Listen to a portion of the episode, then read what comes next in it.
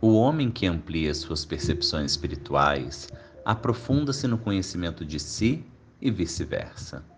A ação leva ao desenvolvimento da sensibilidade e a sensibilidade desenvolvida pede mais efetiva ação.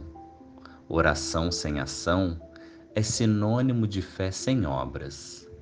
A criação divina é o pensamento do Criador em eterna atividade. Quem pensa e não concretiza o que pensa, sufoca em si o dom de criar. A morte é a ausência de dinamismo.